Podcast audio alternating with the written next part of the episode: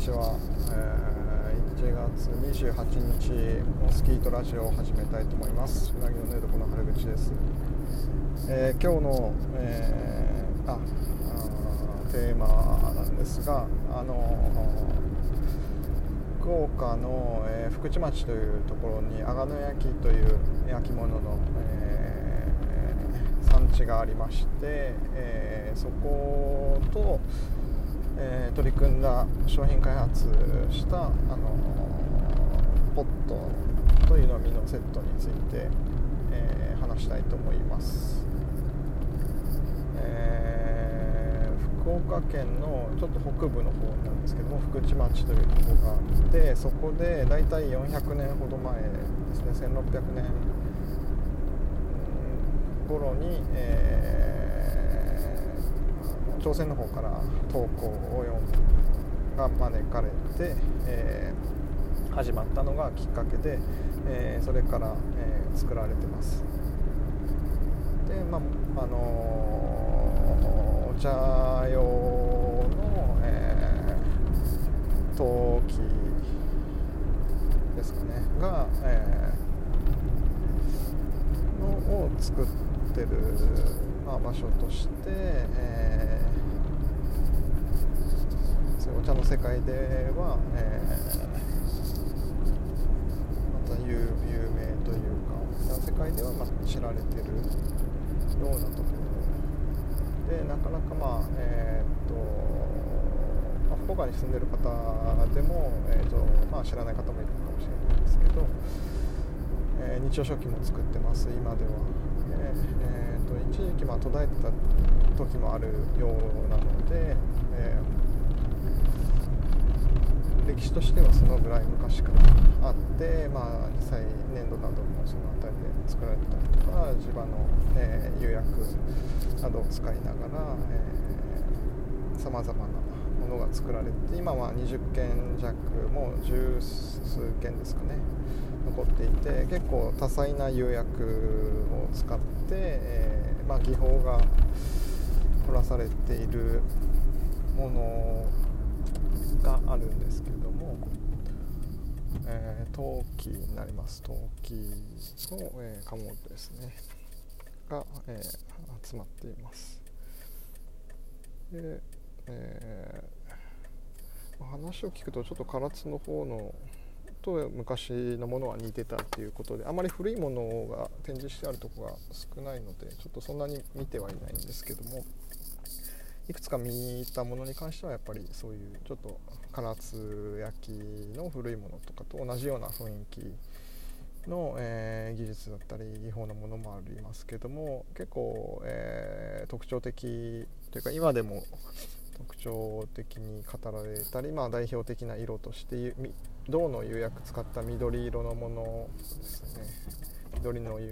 色の、えー、装録とか、えー、緑青流しとかっていう緑の釉薬のものであったりちょそれの赤く変化したものですね。っていうのが、えーとまあ、アガノの印象として、まあ、特に近年は、えー、見られてるようです。で今回の、えー、取り組みに関しては福岡県の、えー伝統的工芸品の新商品開発事業っていうところのがあってでその中であのまあ、新しい、えー、ギフトを作ろうということで、えー、2019年度に、えー、試作開発を取り組んだものが、えーと、ようやく、えー、形になって、えー、発売がスタートできるという段階になりました。で、えー、そのお題でまあなんかいろいろ考えてはみたんですけれども今回はチャットがまあもともとあの、えー、主に取り組まれてた産地でありますし、まあ、お茶を飲む器の、えーまあ、ティーポットのセット先セットを開発しようということが、えー、を決めて、えー、取り組みました。で、えー、まあ、急須など日本、あのまあ、和食器であったりっていうのはもともと皆さん作られているのでその組合の方と話していく中で、え、後ろでの、まあ、ティーポットのタイプのものを作ろうということで、えー、その形を、えー、決めあとは、まあ、口の形であったりとか釉薬のかけ方を、えまあ、昔ながらの、え技法だったりっていうのの受け継げるとか受け継ぎながら、えー、少しやっぱり印象を変えて新しいものに取り組むっていうことなのでこれまで作られているものだったり各鴨本さんが作っているものっていうのは、まあ、今もあるのでそういうものとは少し、えー、雰囲気を変えつつ、えー、まああの知らない方であったり、まあ、知ってる知ってた方に対しても少しちょっと新鮮な印象で見てもらって、まあ、そのポットだけじゃなくてそれぞれの、まあ、阿賀野の地に足を運んでもらうきっかけになったりとか、えー、自分の好みに合う鴨本を見つけて、えー、実際に食器を取り入れて使ってもらったりとかそういう風にもなればいいなっていうことで、えー、少し、まあ、あの洋和の雰囲気よりは、えーと、洋の雰囲気に合うような印象のもので何かできないかなというところで、えー、釉薬もあまり凝ったことはせず掛け分けといって、まあ、上下での2色で、えー、色を変えるっていう方法を取りまして、えー、作ってます。で、えーと、今回はその事業自体は組合の皆さんと一緒にやったんですけども実際まあどこかの鴨本さんと、えー、取り組むっていうことにはなるので、え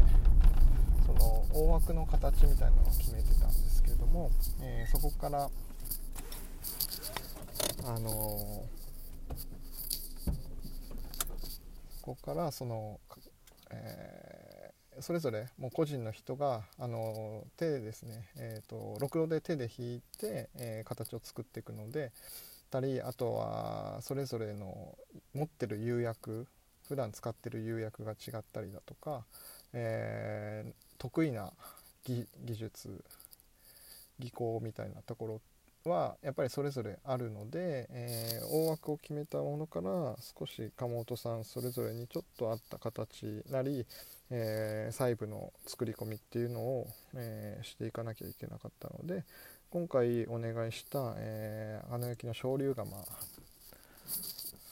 にあでは、えーと、の酒井さんと、えー、話しながら、え、細かい部分の、え、調整をしてあとは色に関して言うと、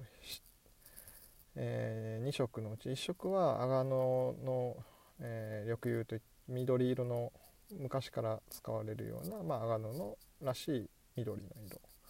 で、えー、上半分を酒井さんが普段よく使われているマットな釉薬があるんですけどもそれの白と黒があるのでその 2, 2色を、えー、組み合わせて緑と黒緑と白っていうので、えー、配色違いで2つのセットを作りました。まあ、印象としては、えー、ちょっと、えー、雰囲気は、まあ、いわゆる阿賀野らしさらしさというところとはまたちょっと違うようには作り込めたんじゃないかなと思います。だいたい400ミリぐらい400ちょっとぐらいですかねポットで、えー、のでまあお茶を4杯分ぐらい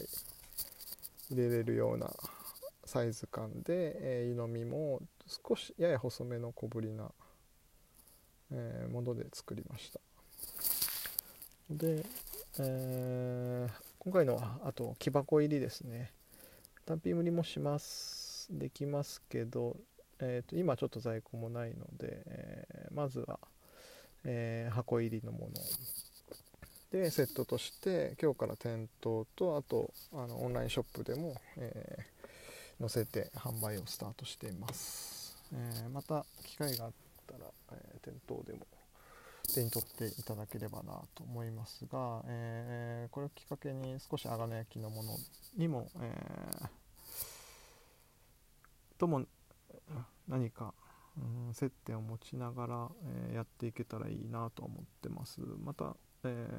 別な、え関わり方みたいなのを今してるところではあるんですけれども、えまず、え新しい取り組みとして今回は、え鋼焼きのえ、茶器セットの開発ですねをしたということで今日はモスキートラジオでその件を話しました、え、それでは終わりたいと思います、え、ありがとうございました。